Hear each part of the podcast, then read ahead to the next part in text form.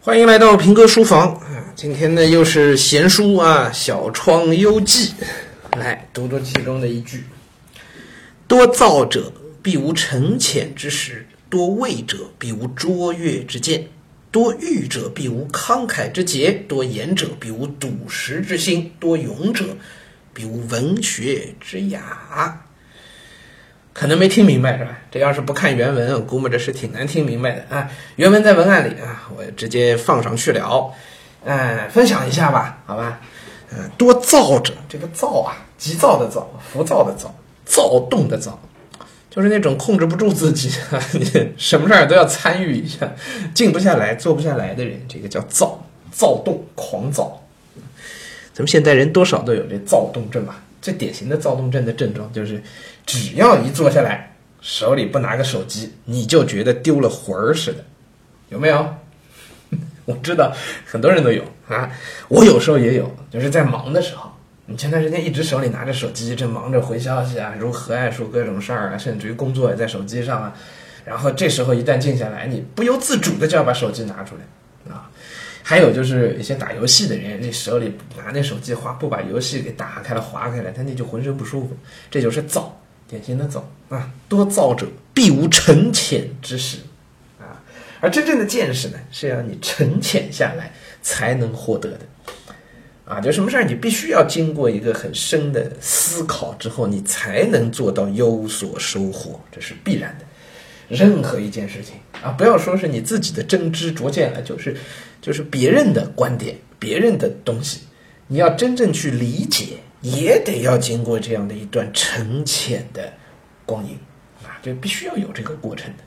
沉下来，静下来，好好的去想，可能一次想不明白，还得多来几回啊。没有这样的经历，谈不到真正的见识。所以，多躁者必无沉潜之时啊。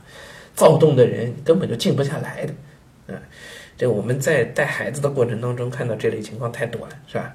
有些孩子相对早熟，就是他思想上比较比较成熟一些，想的比较多，对吧？他在写作当中能够表现出来，他中心思想也能更深刻一些。这样的孩子往往是一些相对安静，或者是他能够安静的下来的，是这样的孩子啊。包括有些我们说现在大部分男生同年龄的情况下，成熟度都不如女生嘛。是吧？因为女生相对来讲总是更安静一些，安静的时候，只要她还是个挺聪明的孩子，她脑子其实一直在转的，她不会就在那儿放空发呆的，是吧？脑子脑子在想，静下来，很多事儿想想想想就明白了啊，相当于思维能力不断的在在得到训练。那男孩子呢，就没个消停的时候，稀里哗啦的，所以不去想啊，他就成熟不了，是不是这样？然后每个人成熟，大家都是经历过来的人啊。每个人成熟起来都是要经历一个这样去思考的过程。很多有些人是失恋了去思考，有些人是摊上什么大的困难挫折的时候去思考去静下来了。如果你一辈子都没有经历过这些事儿，很可能那就真的一辈子都都不太成熟啊，永远都是嘻嘻哈哈、快快乐乐，是吧？啊，没有思考就没有成熟。啊，多躁者必无沉潜之时。第二句，多畏者，畏是畏惧的畏，就是害怕的意思。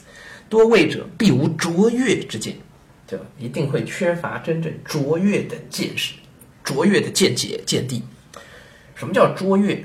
卓越的意思就是，就是我们英文说的叫 outstanding。outstanding 字根是 outstand，是吧？就是从人群当中站出来，就是你领先于人群，你鹤立鸡群，就叫 outstanding，对不对？鹤立鸡群嘛，那鹤在鸡群里头不是 outstand 嘛，站出来，对，所以所谓的卓越啊，就是要超越跟你平行的横向的这些个同伴，那就是卓越。所以一个心生畏惧的人，一个遇到什么事儿都会害怕的人，他最安全的选择就是跟大家一样，他是不会站出来，是不会 outstand 的，所以他就没有卓越之见。这个话也非常有道理啊，所以我们讲一个孩子培养过程当中啊，我们还是要让他勇敢，让他勇敢，有话敢说啊，且不管对错，是不是？很多时候敢于表达，至少你得敢于去想一想，这可能是一个孩子能够卓越、能够领先同龄人、能够超越时代当中的绝大部分人的一个先决性的条件，就是他敢说，对吧？不，不能，不能畏惧。第三句，多欲者必无慷慨之节。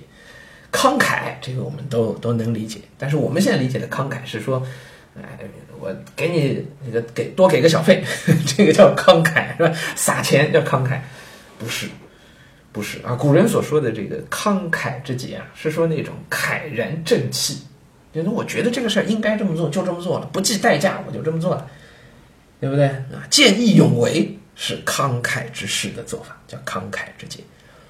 我们这句话说：“多欲者必无慷慨之节。”欲是欲望，就是你想要的太多，这个也想要，那个也想要，尤其还追求一些物质利益，这样的人呢是不会慷慨的。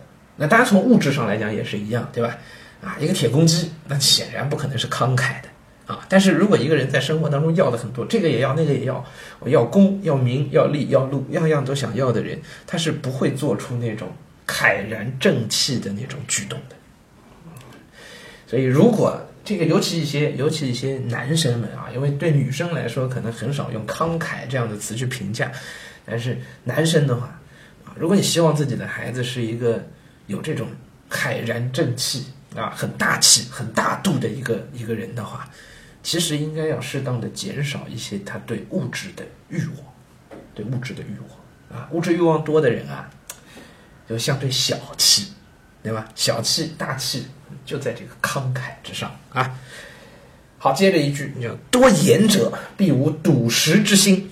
话太多的人啊，就没有诚实忠厚之心。哎呦，我天哪，这是说我吗？哎，我现在最怕看这种话啊，因为我实在话太多了，每天要录节目，要讲那么多话，每天都停不下来啊！我我现在那个自己桌边就拿了张纸，就写了一句话，叫“巧言令色，鲜矣仁”。哎呀，《论语》里的那句话，我打小学那句话，我就。一开始就不服不忿，凭什么呀？巧言令色就嫌疑人，我就挺人的。但是后来自己那个工作所需吧，各种各样原因，天天要讲那么多话之后，我特别担心自己就被孔子说中啊。然后其实说法是一样的啊，在这个《小窗游记》里也讲，话太多的人啊，必无笃实之心，没有诚实忠厚之心。忠厚老实的人啊，不太讲话，光是自己心里琢磨事儿啊，然后一句话说出来就。一言九鼎，哎呀，但是，好吧，我做不到啊，没办法，这就是工作的关系啊。也许等到哪天我不录节目了，我我大概就沉默寡言了，是吧？好吧，来 最后一句，多勇者必无文学之雅啊，就是特别有勇气的、勇力很盛的这种人啊，就一定会没有这个彬彬有礼的那种文雅态度。啊，文学之雅在这儿不是说的这个这个文学啊，不是我们现在说的文学，是说这种斯文的这种态度。